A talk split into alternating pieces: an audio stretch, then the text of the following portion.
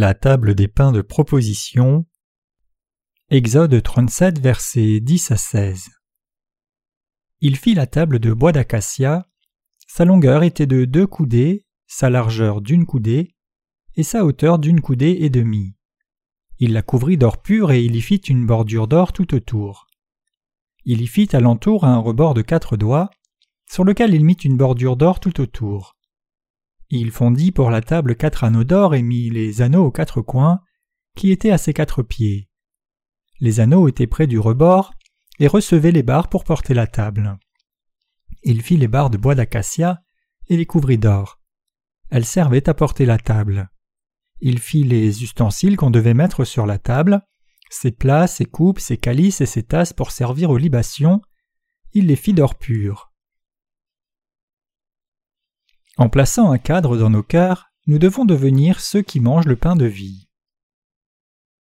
La table des pains de proposition, l'un des instruments trouvés dans le tabernacle, était faite de bois d'acacia et recouverte d'or pur, mesurant deux coudées, 90 cm de long, une coudée et demie, 67,5 cm de haut, et une coudée, 45 cm de large.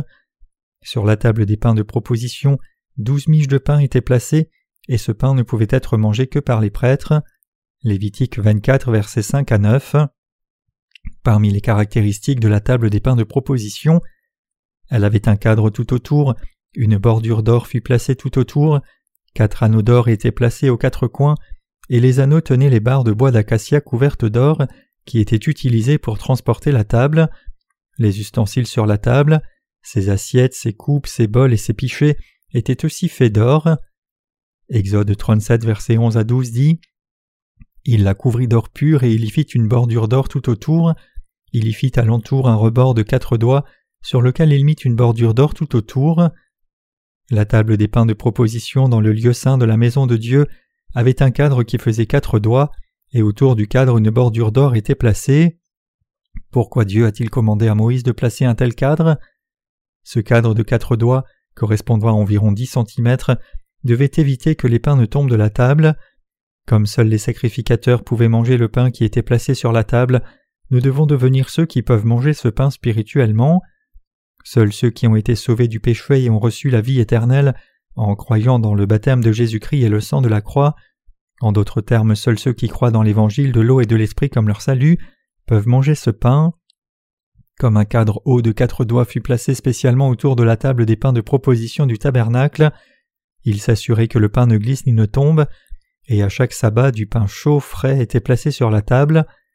Nous devons accorder une attention particulière au fait qu'un cadre de quatre doigts était fait autour de la table des pains de proposition et que le cadre était entouré tout autour d'une bordure d'or.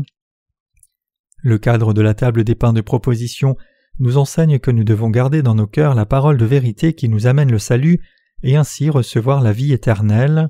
Cela nous dit que nous pouvons avoir la foi spirituelle dans le fil bleu, pourpre et cramoisi et le fin lin retors, utilisé pour la porte du tabernacle, seulement quand nous croyons au baptême de Jésus-Christ et au sang de la croix.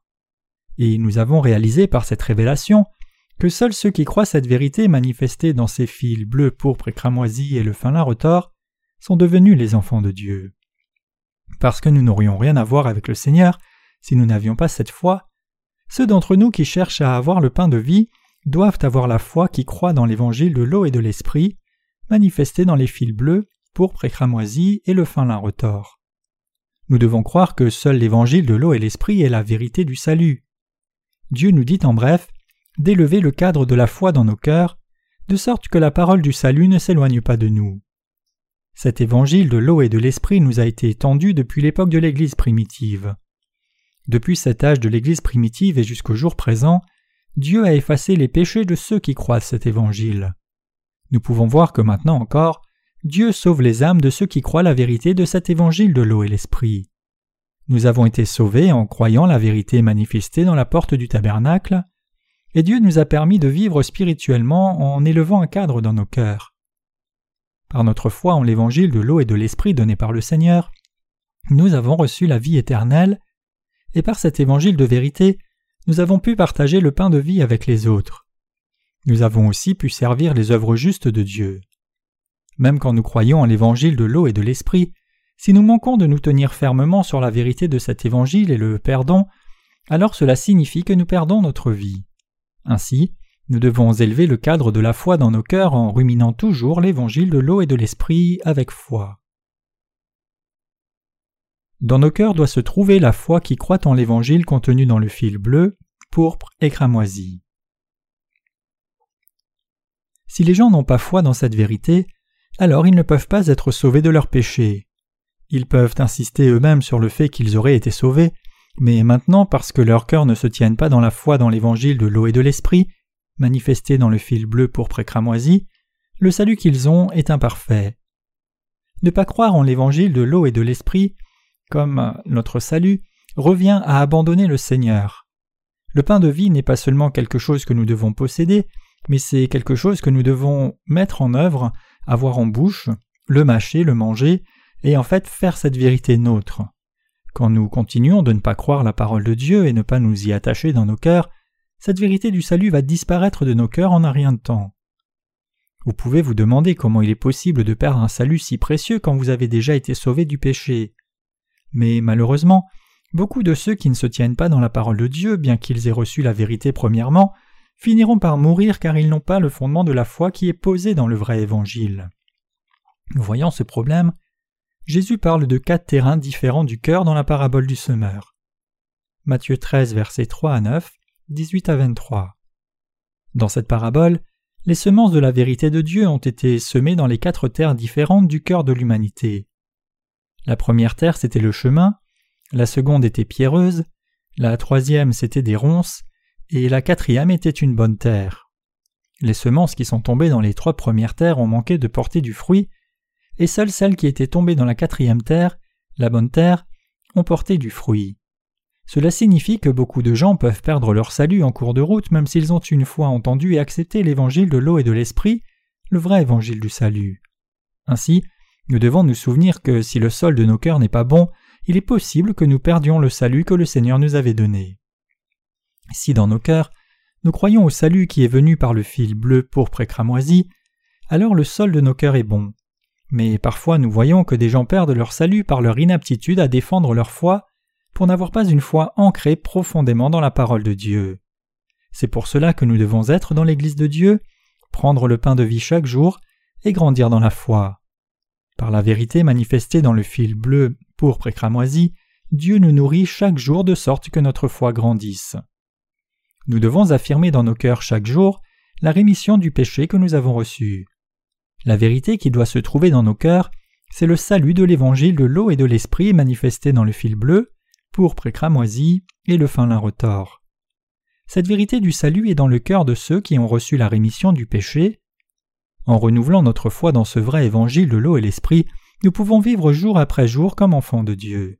Ainsi, même ceux qui croient en l'évangile de l'eau et de l'esprit doivent ruminer chaque jour l'évangile de la justice de Dieu, manifesté dans le fil bleu, pourpre et cramoisi, et le fin lin retors, ainsi qu'affirmer leur foi chaque jour.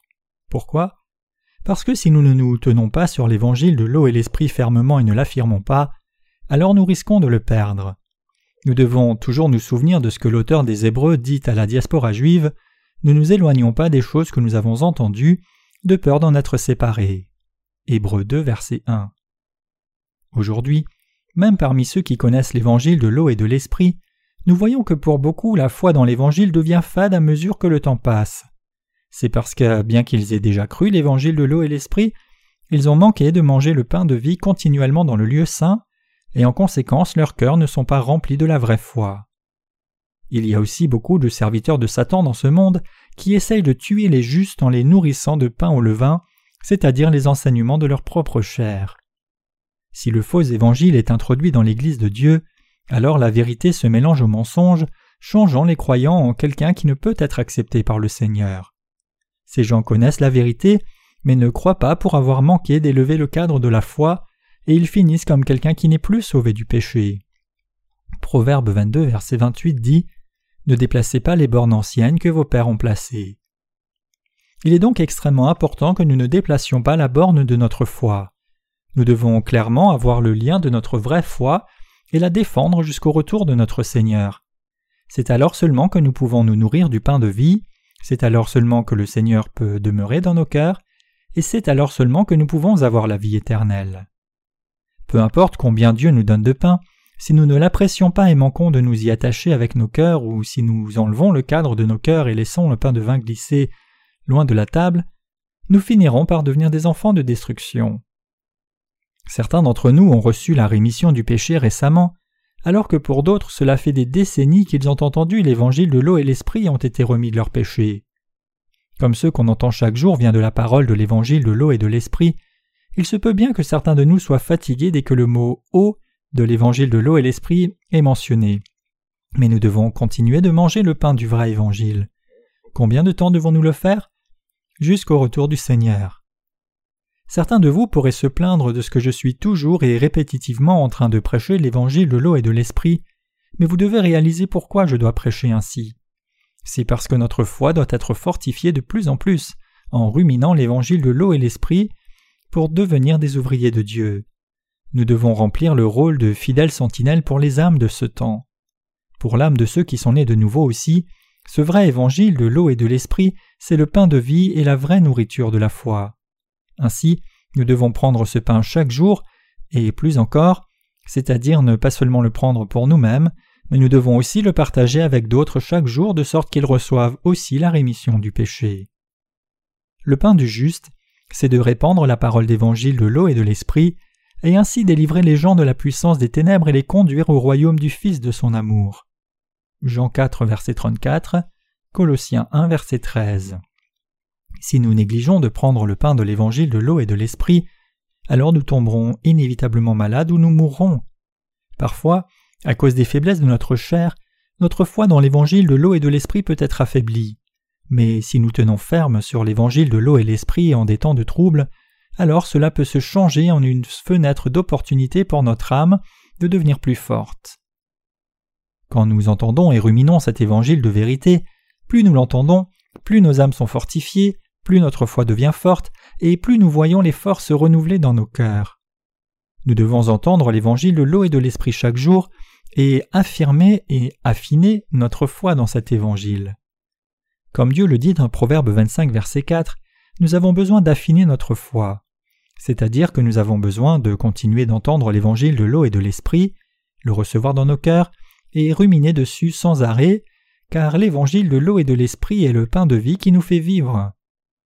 Comme Jésus le dit dans le Notre Père, Donne-nous aujourd'hui notre pain quotidien, notre Seigneur nous a effectivement donné la parole de l'évangile de l'eau et l'esprit, c'est pour cela qu'il nous a dit de prier ainsi.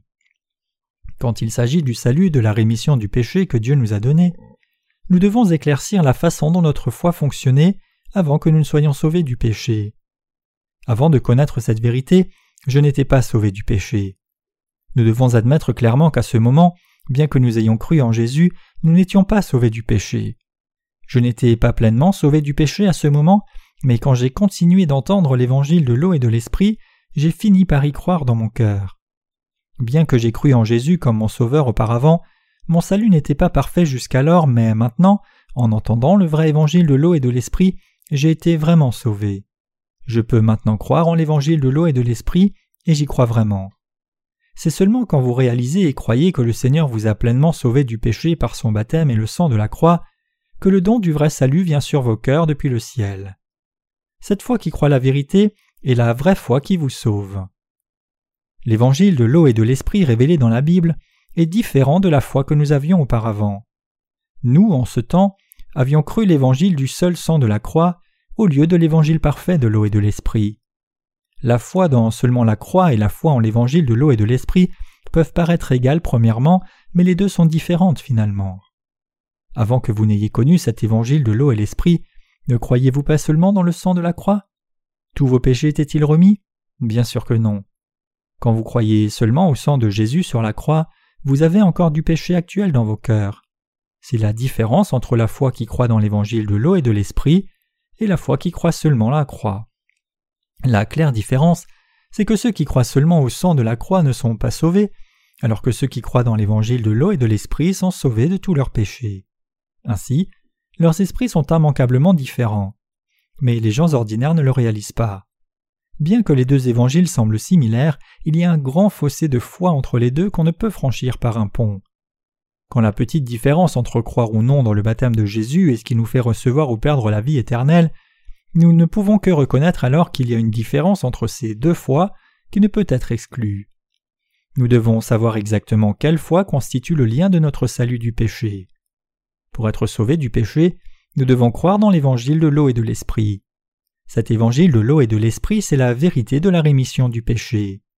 Le statut clair et précis du salut sera vôtre quand vous admettrez que vous n'étiez pas sauvé avant d'avoir cru l'évangile de l'eau et l'esprit, et que maintenant vous croyez vraiment au vrai évangile de tout votre cœur. Si vous croyez l'évangile de l'eau et de l'esprit de tout votre cœur, alors vous devez clairement admettre cela devant Dieu, et vous avez reçu la rémission de vos péchés en entendant et croyant l'évangile de l'eau et de l'esprit. Si vous avez cru la vérité de l'évangile de l'eau et de l'esprit, alors vous pouvez immanquablement trouver cette vérité dans votre cœur. Nous devons examiner notre foi attentivement devant Dieu. Il n'y a absolument pas de honte à examiner notre foi. Si cela vous a pris cinq ans depuis que vous croyez en Jésus pour finir par croire en l'évangile de l'eau et l'esprit de tout votre cœur, il n'y a pas de honte à avoir. S'il vous a fallu dix ans pour être sauvé, il n'y a pas de honte à cela, et même s'il vous a fallu vingt ans, il n'y a absolument pas de honte à cela. Au contraire, c'est une bénédiction. Cependant, la réalité est telle que beaucoup prétendent être sauvés du péché. Mais le Saint-Esprit qui sonde toutes choses ne peut approuver leur foi parce qu'il ne tire pas une ligne claire et précise du salut honnêtement. C'est plus sage, même maintenant, de tirer la ligne de notre salut clairement. Non de savoir le jour exact de notre salut, mais ce qui est important c'est de distinguer clairement l'avant et l'après avoir été sauvé, et de confesser notre foi parfaite distinctement. Nos pères dans la foi croyaient aussi le même évangile que nous croyons maintenant. Ayant traversé la mer Rouge, quand le peuple d'Israël a dû traverser le Jourdain pour entrer dans le pays de Canaan, ils pouvaient facilement faire la traversée seulement s'ils suivaient leur sacrificateur qui portait l'arche du témoignage de Dieu. Si nous pensons Oh, je peux traverser le Jourdain comme ceci, et ne faisons pas la traversée, alors nous ne pouvons pas entrer au pays de Canaan puisque nous resterions de l'autre côté du fleuve. Pour entrer dans le pays de Canaan, nous devons absolument traverser la mer Rouge et le Jourdain par notre foi dans le Seigneur. Spirituellement parlant, le Jourdain est la rivière de la mort et de la résurrection. La foi qui nous a sauvés du péché, c'est la foi qui croit Je dois aller en enfer, mais le Seigneur est venu sur la terre et m'a sauvé par son baptême et le sang de la croix. Pour nous sauver parfaitement, notre Seigneur fut baptisé au Jourdain et versant son sang à la croix. Ainsi, il prit nos péchés et paya le salaire du péché en abandonnant sa propre vie à notre place. Maintenant, nous devons croire cette vérité et tracer la ligne de la foi et la ligne du salut clairement dans nos cœurs. Quand je prêche la parole de Dieu, je peux voir que beaucoup dans l'Église n'ont pas encore clairement tracé la ligne du salut dans leur cœur et ne peuvent donc pas suivre le Seigneur. Ils se demandent comment tracer cette ligne entre l'avant et l'après de leur salut. ils s'excusent en disant Y a-t-il quelqu'un sur terre qui trace cette ligne? L'apôtre Paul l'a-t-il fait? Pierre l'a-t-il fait? Personne n'a jamais fait cela. Mais les apôtres de la foi tels que Paul et Pierre ont tracé la ligne du salut. Dans le cas de Paul, il l'a tracé sur le chemin de Damas. Il mentionne fréquemment les mots alors, au temps passé ou auparavant, en contraste avec le mot maintenant. Quant à Pierre, qui utilisa les mots précités, 1 Pierre 2 10, 14 et 25, nous pouvons voir aussi qu'il a tracé cette ligne en voyant ses confessions.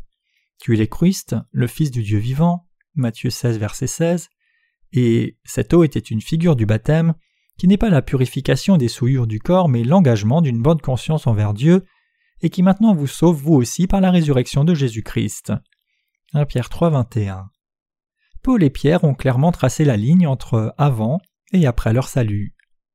Ainsi, la question de croire ou non dans l'évangile de l'eau et de l'esprit n'est pas le problème de quelqu'un d'autre, mais bien plus un problème de votre propre âme. Les serviteurs de Dieu dans la Bible ont tous traité le problème du péché.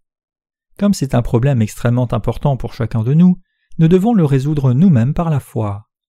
Quand nous croyons dans l'évangile de l'eau et de l'esprit et résolvons donc le problème du péché en l'éloignant de nos cœurs, Dieu est honoré. Voulez-vous plaire à Dieu? Alors tout ce que vous devez faire, c'est reconnaître votre état pécheur et résoudre ce problème en croyant l'évangile de l'eau et de l'esprit.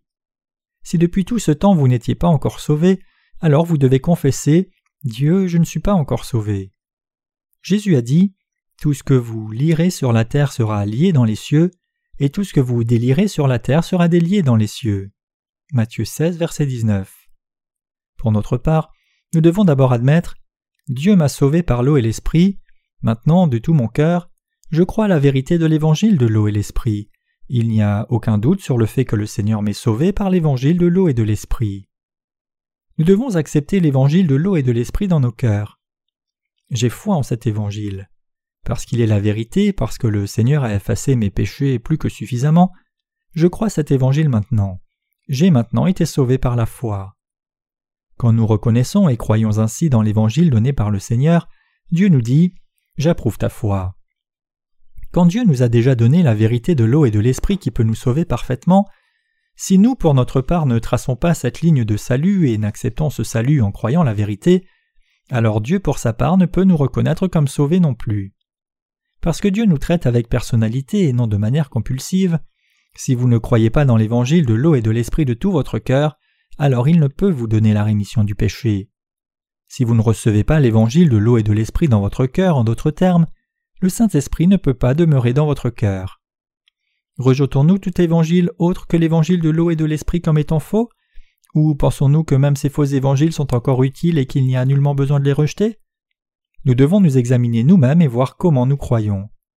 Admettons un moment que nous arrivions sur un tas d'objets électroniques usagés. Admettons encore que nous en ramenions quelques-uns à la maison, pensant que nous pourrions encore les récupérer, mais découvrons finalement qu'aucun ne fonctionne et que tout est inutile. Les garderions-nous encore ou les jetterions-nous?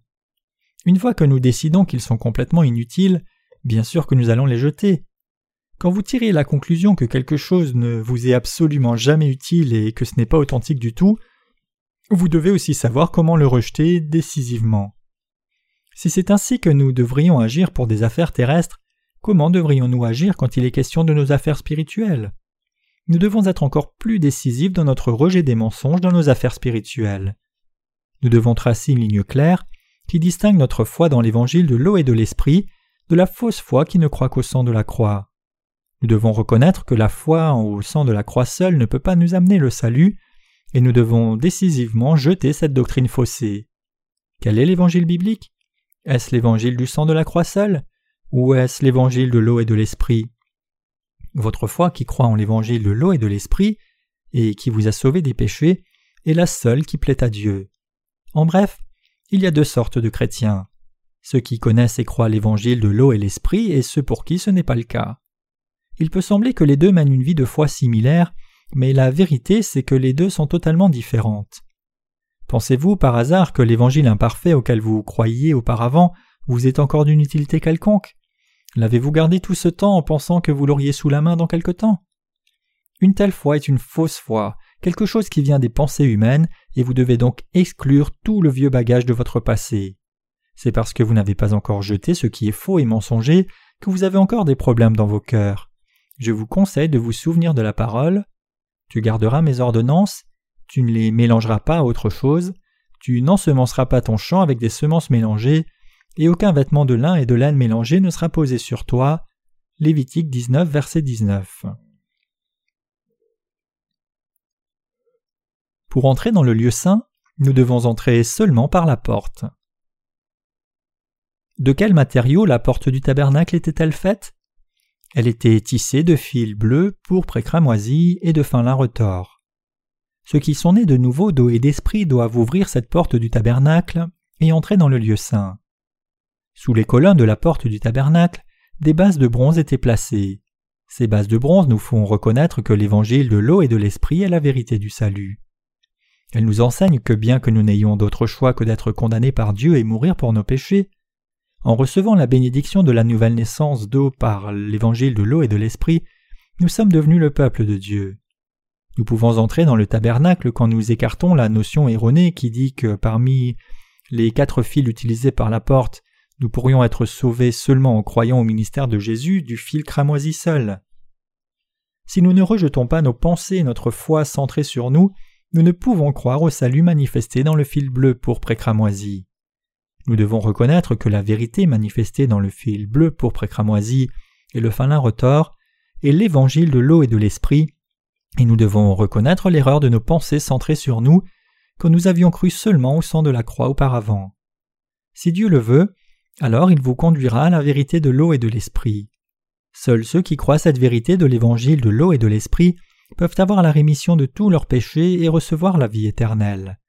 C'est alors seulement que nous pouvons ouvrir la porte du salut en croyant cette vérité de tout notre cœur et entrer dans le lieu saint. Si vous manquez de discerner l'erreur de votre ancienne foi que vous aviez avant de connaître l'évangile de l'eau et de l'esprit, alors vous serez puni pour le péché, car vous n'aurez pas été sauvé. Si cela se produit, vous ne pouvez même pas entrer dans le lieu saint et prendre le pain de vie. C'est seulement quand vous entrez dans le lieu saint en croyant l'évangile de l'eau et l'esprit que vous pouvez avoir le précieux pain de vie. Vous devez réaliser que le Seigneur a fait de vous les enfants de Dieu en effaçant vos péchés par son baptême, le fil bleu, et en portant la condamnation de vos péchés par le sang versé à la croix, le fil cramoisi. Et vous devez clairement réaliser et croire que l'évangile de l'eau et l'esprit est la vérité qui est absolument nécessaire.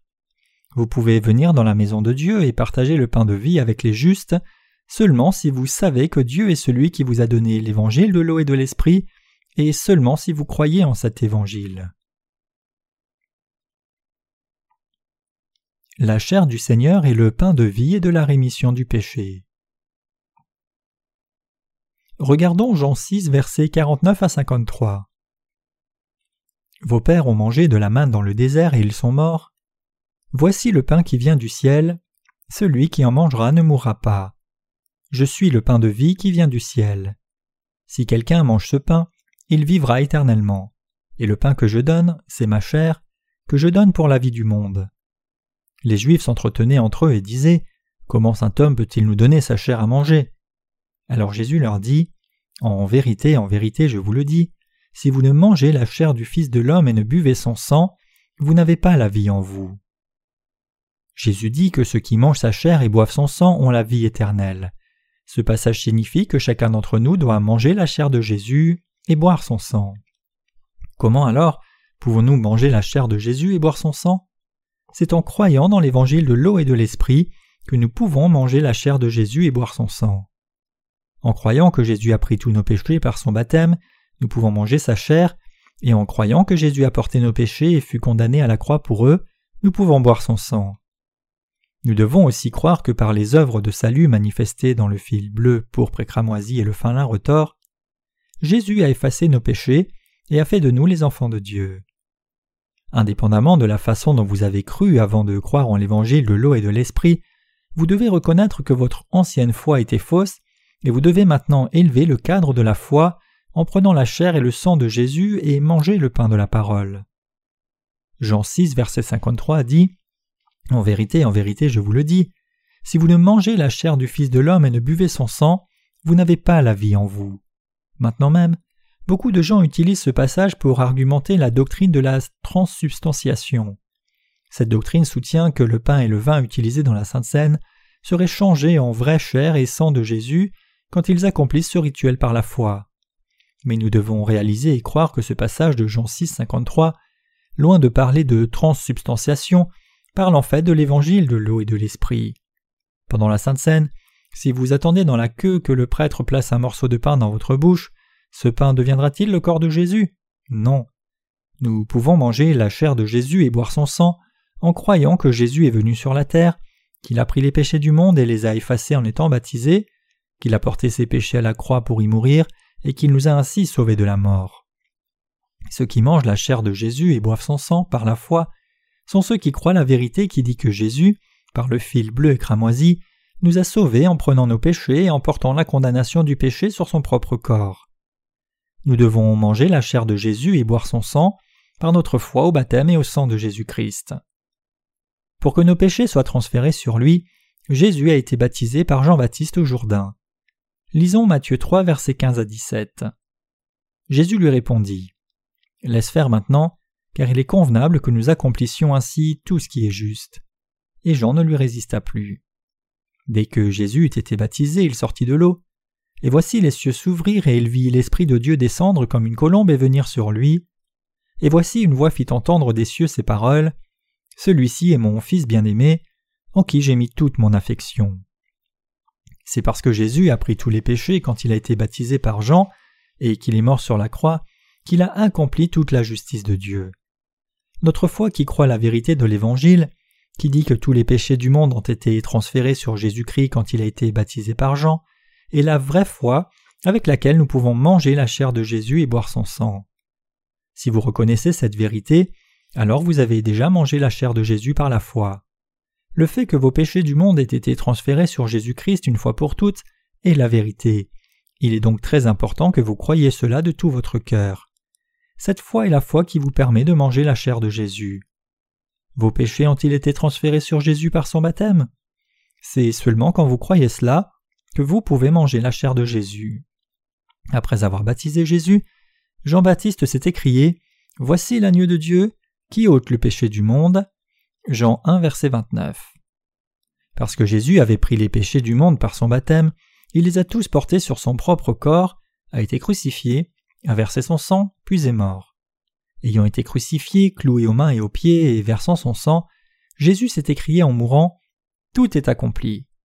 Puis il est ressuscité des morts après trois jours, a rendu témoignage pendant quarante jours, est monté aux cieux exactement comme il était, et il est maintenant assis à la droite de Dieu le Père. Il a promis aussi qu'il reviendrait comme il était monté aux cieux. Croyez-vous cette vérité de tout votre cœur? C'est en croyant cette vérité que vous pouvez manger la chair de Jésus et boire son sang. C'est quand nous croyons vraiment de tout notre cœur que nous pouvons manger la chair de Jésus et boire son sang. C'est avec cette foi que nous pouvons manger le pain du lieu saint. Notre Seigneur nous a ordonné de toujours nous rappeler de sa chair et de son sang quand nous nous rencontrons. 1 Corinthiens 11, verset 26. Ainsi, à chaque fois que nous nous rencontrons, nous devons commémorer la chair et le sang de Jésus. Quand c'est par la foi que nous sommes supposés manger la chair de Jésus et boire son sang à chaque fois que nous nous rassemblons, comment pouvons-nous considérer la Sainte Seine comme un rituel formaliste? Parce que nous croyons au baptême par lequel Jésus a pris nos péchés sur son propre corps et son sang sacrificiel à la croix, c'est par la foi que nous nous souvenons de sa chair et de son sang chaque jour. C'est parce que nous croyons la vérité de l'eau et l'esprit que nous mangeons chaque jour la chair de Jésus et buvons son sang. Comme Jésus dit Celui qui mange ma chair et boit mon sang à la vie éternelle, Jean 6, 54, il élèvera ceux qui mangent sa chair et boivent son sang au dernier jour. Nous devons admettre que si notre foi ne nous permet pas de manger la chair de Jésus et de boire son sang, alors c'est une fausse foi. Notre Seigneur dit celui qui mange ma chair et qui boit mon sang à la vie éternelle, je le ressusciterai au dernier jour. Car ma chair est vraiment une nourriture et mon sang est vraiment un breuvage. Celui qui mange ma chair et qui boit mon sang demeure en moi, et je demeure en lui. Comme le Père qui est vivant m'a envoyé et que je vis par le Père, ainsi celui qui me mange vivra par moi. Jean 6, versets 54 à 57. Ceux qui mangent la chair du Seigneur et boivent son sang par la foi vivront à cause de lui. D'autre part, ceux qui ne mangent pas la chair du Seigneur et ne boivent son sang mourront parce qu'ils n'ont pas cru. Mais il ne nous est pas difficile de manger la chair de Jésus et de boire son sang avec foi. Admettons un moment qu'il y ait un examen du salut que nous devions faire pour entrer dans le royaume de Dieu. L'une des questions propose Quelle est la foi qui vous permet de manger la chair de Jésus et de boire son sang? Comment répondrions-nous Quand la chair et le sang de Jésus constituent tous deux la vérité, Pouvons-nous dire que nous mangeons sa chair quand en fait nous ne buvons que son sang? Nous devrions écrire le baptême et la croix de Jésus comme réponse. Nous ne pouvons entrer dans le royaume des cieux que lorsque nous mangeons la chair de Jésus et buvons son sang. Même si nous avons mal cru et mal compris auparavant, si nous convertissons nos cœurs, mangeons la chair de Jésus et buvons son sang, nous pouvons réussir ce test. Si nous croyons dans la chair et le sang de Jésus maintenant, en cet instant, nous pouvons réussir l'examen correctement. Les gens regardent aux apparences extérieures, mais Dieu regarde au fond du cœur. Donc quand nous croyons au baptême de Jésus et au sang de la croix, nous mangeons la chair de Jésus et buvons son sang. Dieu regarde au fond de nos cœurs pour voir si nous avons réellement la foi dans la chair et le sang de Jésus dans nos cœurs. Donc si nous ne croyons pas dans la chair et le sang de Jésus de tout notre cœur, nous n'avons pas été sauvés du péché. Peu importe comment vous avez cru, si vous avez maintenant la foi qui croit dans la chair et le sang de Jésus, vous pouvez entrer dans le royaume des cieux. Beaucoup de religieux de ce monde débattent indéfiniment sur la véracité de la doctrine de la transsubstantiation. Ce qui est requis, en fait, c'est la foi qui nous permet de manger la chair de Jésus et de boire son sang. Mais c'est possible seulement quand nous croyons en l'évangile de l'eau et l'esprit dans notre cœur. croire en Jésus de tout notre cœur par l'évangile de l'eau et de l'esprit, c'est manger le vrai pain et boire le vrai breuvage. Nous devons croire au baptême et au sang de Jésus comme notre rémission du péché. Notre Seigneur a dit Mon sang est vraiment un breuvage. Jean 6, verset 55. Notre Seigneur a porté la condamnation du péché à la croix. La foi qui croit que Jésus a pris nos péchés en étant baptisé et a versé son sang à la croix, c'est la foi qui nous permet de boire le sang de Jésus. Par le baptême qu'il a reçu de Jean, Jésus a pris tous nos péchés y compris ceux de vos enfants, vos parents et tout un chacun, et en versant son sang à la croix, il a porté la condamnation de tous ses péchés. Par son baptême et le sang, Jésus a résolu nos problèmes de péché absolument pour chacun dans le monde entier. Croire que Jésus a ainsi pris nos péchés par son baptême et a été condamné pour nos péchés par son sang à la croix, c'est boire le sang de Jésus par la foi. Dans le monde d'aujourd'hui, Beaucoup disent qu'ils croient dans l'évangile de l'eau et l'esprit seulement en parole, mais ils ne croient pas pleinement dans la chair et le sang de Jésus. Quiconque n'a pas la vraie foi qui croit dans la chair et le sang de Jésus ne peut être remis du péché. Vous pouvez avoir cru auparavant que le sang de la croix était la seule vérité, mais maintenant que vous avez trouvé la vérité réelle, vous devez avoir la foi qui croit clairement dans la chair et le sang de Jésus. C'est alors seulement que Dieu vous reconnaîtra comme sauvé. Mais si, d'autre part, vous ne tracez pas la claire ligne du salut de la sorte, c'est-à-dire la rémission du péché reçue par la foi qui croit dans la chair et le sang de Jésus de tout cœur, alors vous ne pouvez avoir une foi approuvée par Dieu. Notre Seigneur a dit Celui qui mange ma chair et boit mon sang demeure en moi, et moi en lui. Jean 6, verset 56.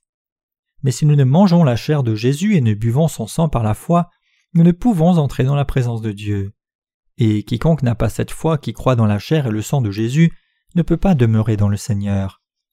C'est mon espoir sincère que personne parmi les saints, les ouvriers et serviteurs de Dieu dans notre Église, ne tombe tragiquement loin de cette foi qui croit dans la chair et le sang de Jésus. Quand Sodome et Gomorre furent détruites par le feu, les gens prenaient la parole de vie de Dieu que Lot leur disait pour une blague.